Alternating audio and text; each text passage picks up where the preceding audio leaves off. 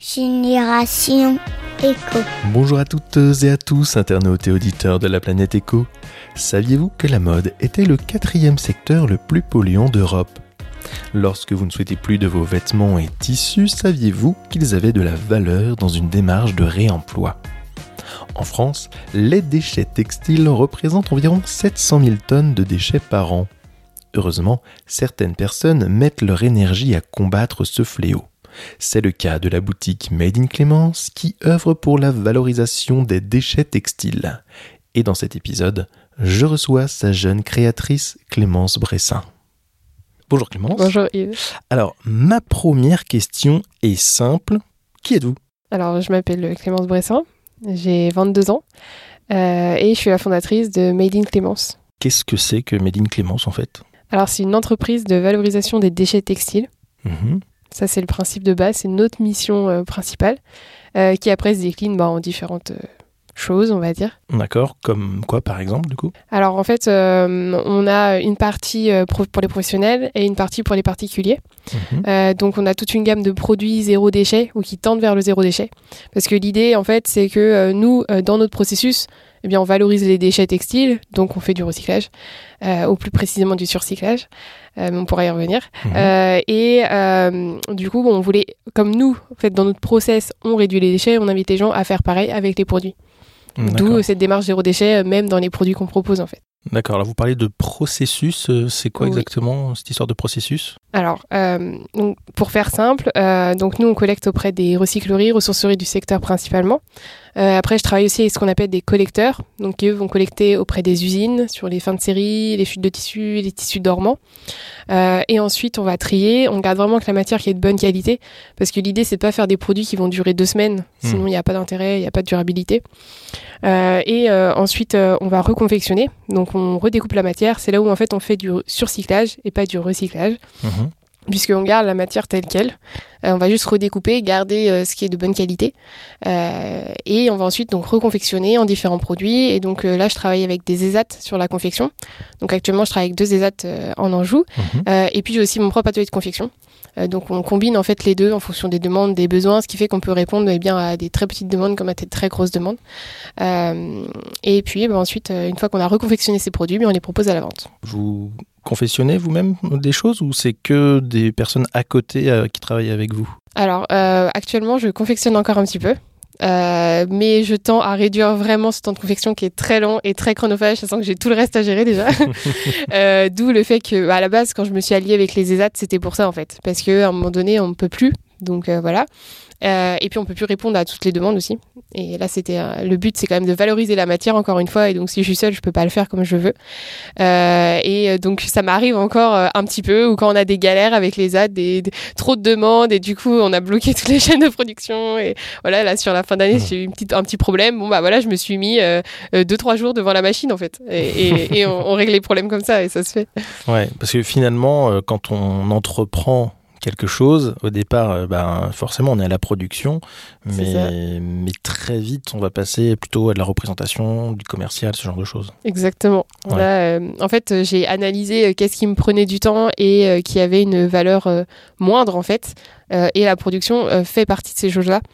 Euh, puisque bah voilà quand je produis je ne peux pas aller chercher de nouveaux clients euh, je peux pas faire la communication communiquer sur ce que je fais Mm. qui ont des valeurs beaucoup plus importantes que la production en elle-même même si en soi elle est importante puisqu'on fait les produits mais euh, voilà quand on fait les ratios en fait euh, c'est quelque chose qu'on peut facilement déléguer aussi euh, par exemple, pour moi, déléguer une partie commerciale. Alors aujourd'hui, je commence à le faire parce que j'ai un apporteur d'affaires, mais mais au début, c'est très compliqué parce que faut cette personne puisse vendre l'entreprise et notre mission aussi bien que moi. Donc, faut que je puisse bien lui expliquer, etc.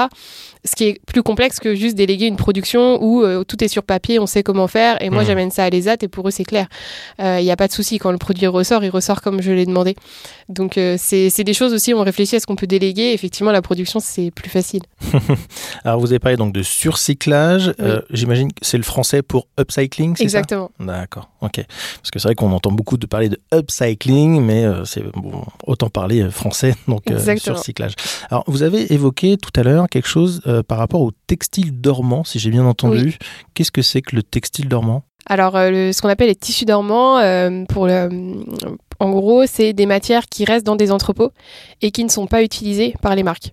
Euh, alors ça peut être par exemple une fin de série.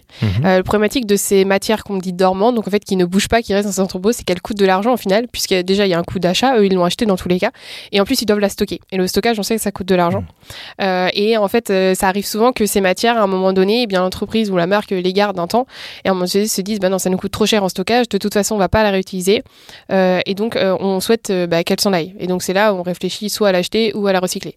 Mhm. D'où le fait que ces matières dormantes, en fait, c'est des matières qui sont neuves en soi et donc de très bonne qualité et qui peuvent être bah, pour nous vraiment une belle source de matière. D'accord. Et est-ce que vous acceptez aussi des produits de particuliers, peut-être, qui veulent, euh, entre guillemets, se débarrasser, enfin, même pas entre guillemets, qui veulent se débarrasser de, de textiles ou vous laissez ça au frais prix?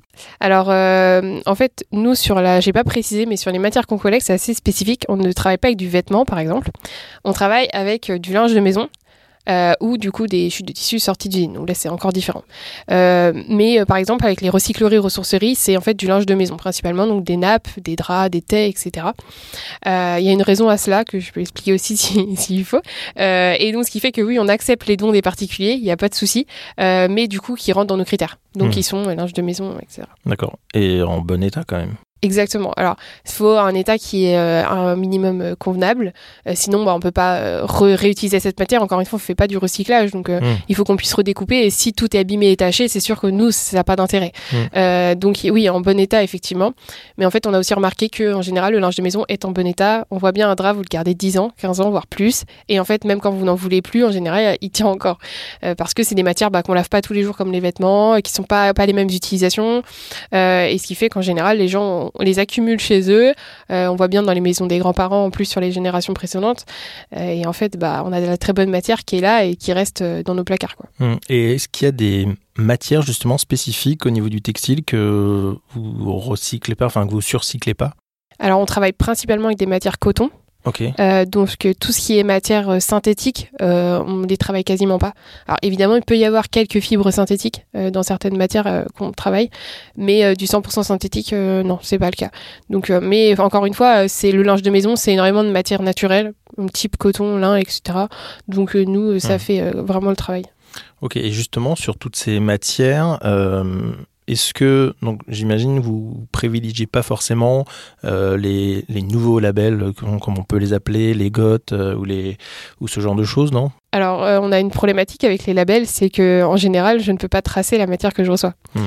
Euh, donc, c'est aussi le, fait que je ne peux pas être labellisé. hein. Aujourd'hui, il n'y a pas de label upcycling, ça n'existe pas. Euh, et euh, c'est sûr que si on arrive à avoir ces matières-là, c'est génial, mais encore faudrait-il le savoir. Hmm. Ce qui est en fait en général pas le cas. hein. Moi, quand je repars la matière en recyclerie, même dans les collecteurs, on ne sait pas d'où forcément d'où elle vient, on ne sait pas même pas de quoi elle est composée les trois quarts du temps. Euh, on a des petits tests pour analyser s'il y a de la matière synthétique, par exemple brûler du tissu, et on voit la façon est-ce que ça fond ou pas. Si ça fond, c'est qu'il y a des fibres plastiques. Si ça fond pas, voilà, le coton quand il brûle, ça, ça brûle, quoi. C'est, ça ne fond pas. Donc on, on peut remarquer des choses comme ça, mais je peux pas en fait euh, dire ah bah tiens cette matière elle est à 88% de coton euh, et, et tant d'autres choses. Je peux pas en fait parce Mhm. que on n'a pas de traçabilité et c'est un problème aujourd'hui, comme c'est une opportunité, c'est sûr, mais ça cause souci dans certains cas. D'accord. Par exemple. euh, Euh, par exemple, certains de mes produits euh, ne peuvent pas apparaître dans des franchises parce qu'ils ont des chartes euh, à, à l'arrivée que nous auxquelles on peut pas répondre parce que je Mhm. ne peux pas euh, ils veulent des produits euh, voilà par exemple du coton bio bah en fait je peux pas dire que mon coton peut-être qu'il l'est mais je sais pas et hum. donc aujourd'hui voilà nos produits ne peuvent pas apparaître avec certaines marques on a discuté on a échangé avec euh, certaines et pour l'instant c'est pas possible ils y travaillent parce qu'ils voient bien que euh, bah, en fait il y a des incohérences c'est euh, quand on peut faire du réemploi, euh, c'est encore mieux que faire du bio. Donc il y a une gros, grosse incohérence. Mais voilà, il y a encore des problématiques réglementaires en fait aujourd'hui. Et donc les- le réseau de distribution aujourd'hui, c'est comment ça se passe? Alors sur la partie particulier, donc j'ai des magasins revendeurs, donc soit des magasins physiques ou en ligne. Après, bon, on vend évidemment sur notre site internet et on livre partout en France. Euh, à la base, j'ai commencé par le e-commerce, donc Mhm. euh, je continue le e-commerce et j'aime beaucoup ça. Euh, et puis après, bon, aujourd'hui, on travaille aussi avec les entreprises, donc là euh, directement avec les entreprises sur des plateformes de, de revente entre entre entreprises aussi, etc. D'accord, ok, ouais, c'est vachement intéressant. Alors, vous vous appelez Made in Clémence, Oui. on se doute un petit peu pourquoi, mais justement, pourquoi ce nom? Alors, si seulement il y a une vraie raison. Il y a, il y un peu une vraie raison. Euh, j'ai commencé par ouvrir un blog sur la couture, donc en 2017-2018. Euh, tout, est parti de, de, là, de cette passion pour la couture. Euh, et euh, je sais plus vraiment comment j'en suis arrivée là sur le début. Je me rappelle juste que mes amis, ma famille m'avaient dit, oh, faut qu'il y ait ton nom dedans, comme ça on se rappellera que c'est toi, etc. Et puis j'étais partie là-dessus et dans l'idée c'était un peu de se dire euh, euh, bienvenue dans l'univers de Clémence, d'où le made in qui est pas une faute euh, d'anglais parce que si on voulait faire ça en tant que puriste on, irait, on aurait dit made by, mais mais là c'était un peu l'idée de rentrer dans un univers et donc dans le mien quoi. D'accord, ah, hyper intéressant. Puis après c'est resté. bon, en même temps c'est vrai que on s'en souvient en tout cas. Oui. C'est vrai que ça, ça fonctionne à ce niveau-là. J'ai euh, une petite question récurrente que je pose à tous mes invités. Alors, euh, vous faites partie de cette euh, génération voilà, à venir. Est-ce que vous pensez justement que les futures générations et la vôtre auront une fibre un peu éco? Alors, je pense que oui. Ou alors, est-ce que c'est pas moi qui a un gros biais et qui fait que. Parce qu'on dit souvent qu'on est la somme des cinq personnes qu'on côtoie. Et en fait, euh, effectivement, moi, je côtoie que des gens comme moi. Donc j'ai l'impression que oui, que je peux répondre un grand oui à cette question parce que tous les gens que je côtoie euh, vont dans ce sens-là. Mais est-ce que c'est la majorité ou pas? Ça, je j'ai pas, peux pas dire.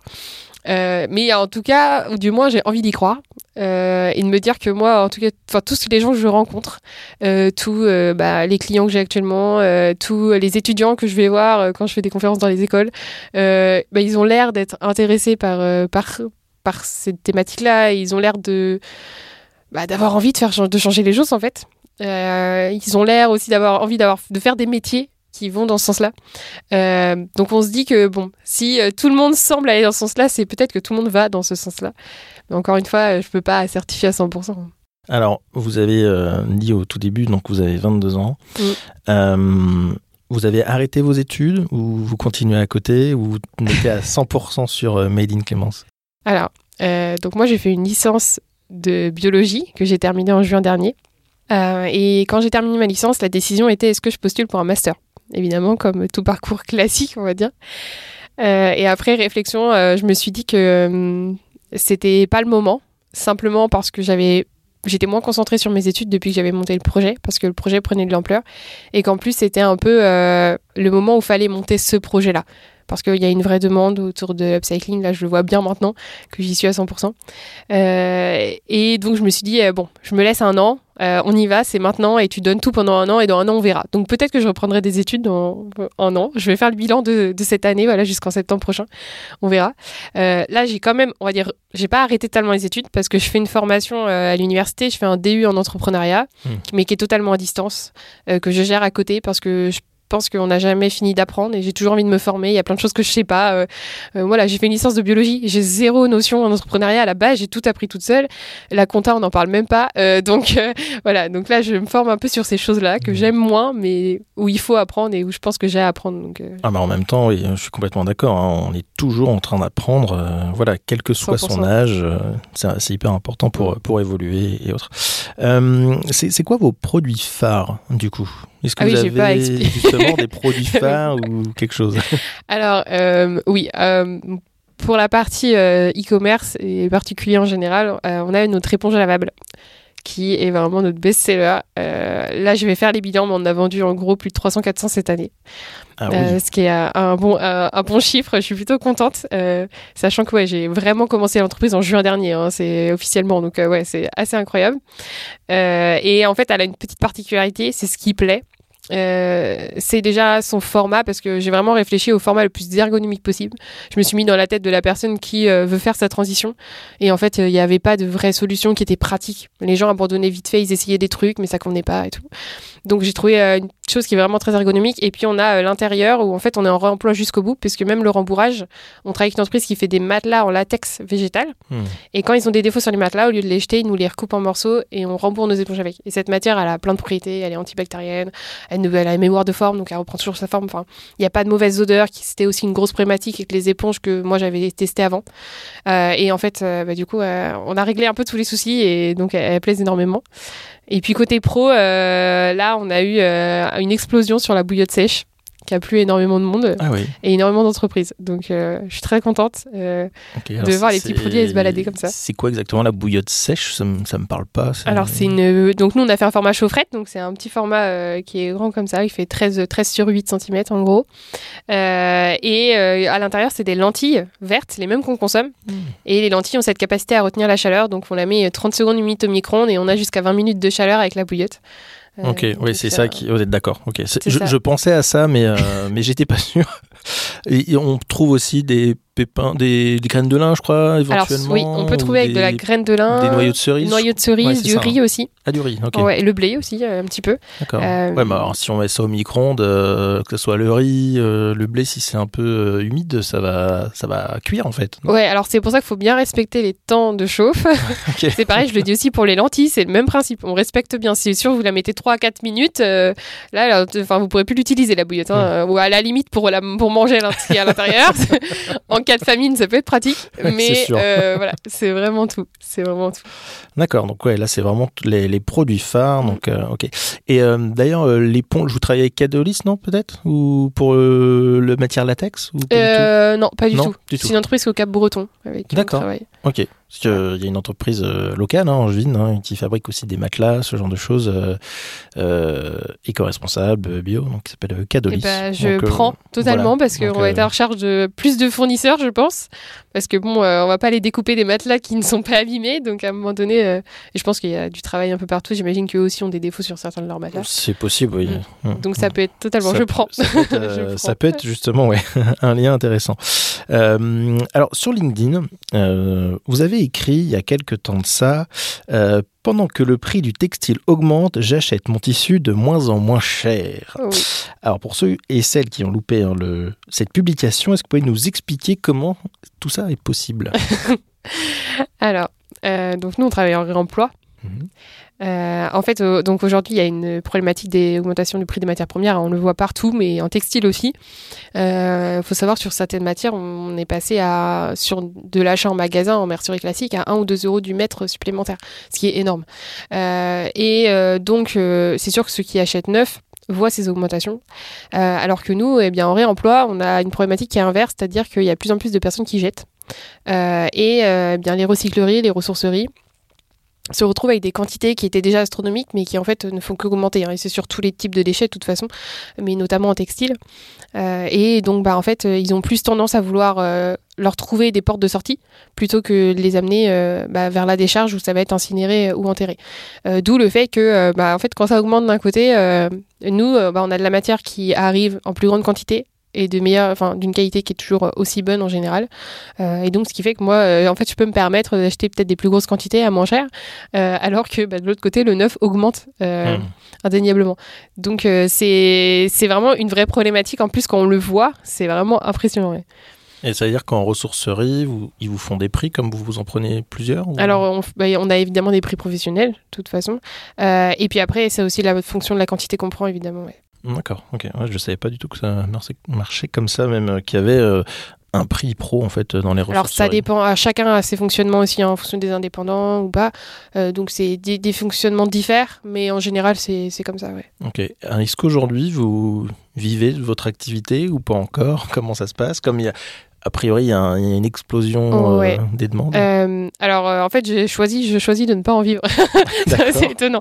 Intéressant.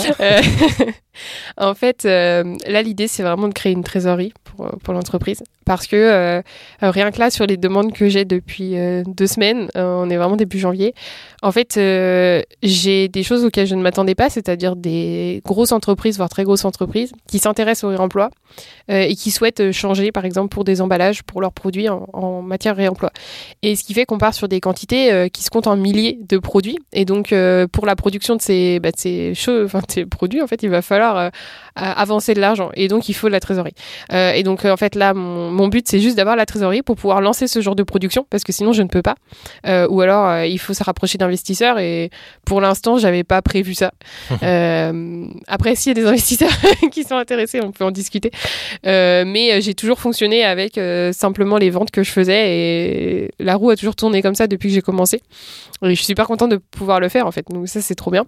Euh, mais là ça demande bah, voilà, de, de, créer un peu de trésorerie pour pouvoir euh, bah, acheter les matières et produire en fait. Mmh, tout simplement, ouais, effectivement. Et est-ce que vous savez déjà ou vous anticipez quel sera le produit phare de 2023 Est-ce que ça sera encore les éponges ou est-ce que y a, vous avez senti qu'il y avait autre chose qui allait euh, arriver? Alors, euh, les éponges, je pense que là, euh, on est sur un bon créneau. Euh, et je suis accompagnée par un incubateur parisien et qui a, vu un peu la même chose que moi, donc ça me rassure. Je me dis qu'on voit les mêmes choses, eux ont une certaine expertise, donc voilà. Donc ça, je pense qu'on va pas lâcher ce produit-là et qu'il va, continuer à fonctionner. Et je suis très contente. Euh, en plus de pouvoir permettre à des gens de faire leur transition avec ce genre de produit qu'on utilise vraiment tous les jours. Et euh, après, j'ai des idées sur euh, des futurs produits à venir. J'ai fait des tests sur les marchés de Noël notamment. Il y a un ou deux produits qui plaisent bien. Mais je, je, vais tester encore un peu. On va. L'idée aussi, c'est de. On a l'avantage de faire du e-commerce. Euh, et le e-commerce, c'est génial pour tester les choses. Hmm. Parce qu'on peut proposer un produit, euh, le, mettre simplement en ligne, faire une fiche produit et voir si ça plaît ou pas. Euh, ce qu'on pourrait pas faire si on faisait de la vente en magasin où en mm. fait on serait obligé d'avoir de créer euh, énormément de produits, d'investir énormément pour peut-être quelque chose qui ne marche pas. D'avoir du stock et tout. Exactement. Là, je peux me permettre d'avoir du stock moindre et puis de tester sur une centaine de produits, je sais pas. Euh, et donc là, voilà, ça va être aussi un peu ces, ces, défis en janvier de tester et justement de trouver les choses qui vont fonctionner pour, pour l'année prochaine. Mm. Alors j'ai vu dans, dans vos produits que vous faisiez aussi du marquage du coup. Oui. Et comment vous fonctionnez au niveau du, du, marquage? Parce que pour rester dans la logique un peu écologique. C'est ça. Alors, euh, donc nous, on a, une, on a une démarche qui est sociale et écologique. Euh, je tiens à ces deux, deux parties, hein. euh, donc la partie écologique avec le réemploi et la partie sociale avec les ESAT avec qui je travaille et on travaille vraiment en collaboration, que ce soit sur la création, que ce soit sur la production. Euh, et en fait, on travaille aussi avec eux pour le marquage. Donc effectivement, euh, sur les entreprises, quand ils nous demandent euh, du logotage, par exemple, sur des tote bags, eh bien on a possibilité de le faire et on travaille principalement avec les ESAT. et ça, c'est génial aussi parce que c'est leur apporter une, une autre dynamique et, et pouvoir travailler sur différents aspects en fait ensemble en hmm. dehors de la production. Quoi, Et c'est de l'encre végétale, j'imagine Alors euh, là, je peux pas certifier. D'accord. Euh, bonne question. Je, non, je pense pas parce que je pense qu'on en aurait discuté. Euh, je crois pas. D'accord, oui. Bah, en même temps, il y a peut-être une histoire de, tenue dans la durée aussi qui fait que Alors, peut pas mettre forcément de, des angles végétales. Alors je pense qu'on pourrait le faire en angle végétal. Euh, J'avais juste pas pensé encore à ça, mais comme quoi c'est un bel axe de développement. euh, donc euh, on va y réfléchir. Euh, et mais je pense qu'on peut le faire avec de l'angle végétal. C'est pas, ça me paraît pas être un souci. Après, à part s'il y a des spécificités, j'avoue que là sur l'impression et c'est pas mon domaine d'activité, donc je poserai la question des professionnels. Ah bah, Ce sera mieux. Il faut savoir s'entourer et c'est ce qu'apparemment vous êtes en train de faire de façon admirable.